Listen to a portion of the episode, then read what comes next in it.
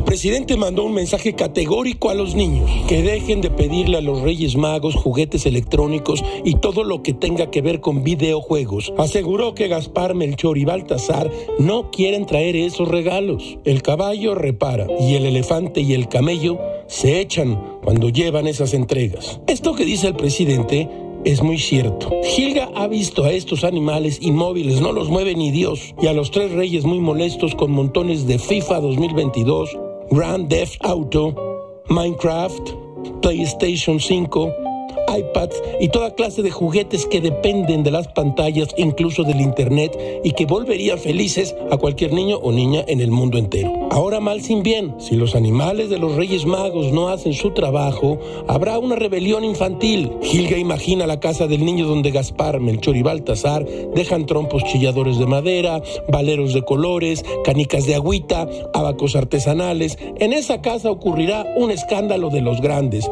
Gamés jugaba con esos juguetes y un tren de pilas y unos soldados de plástico que hacían guerras terribles, pero eso ocurrió hace más de medio siglo. Está claro entonces que hay juguetes del pueblo y juguetes neoliberales. La transformación de México debe incluir el gusto por los juguetes.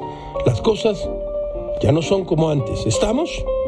Todo es muy raro, caracho. Como diría Graham Greene, el mejor olor, el del pan. El mejor sabor, el de la sal. El mejor amor, el de los niños.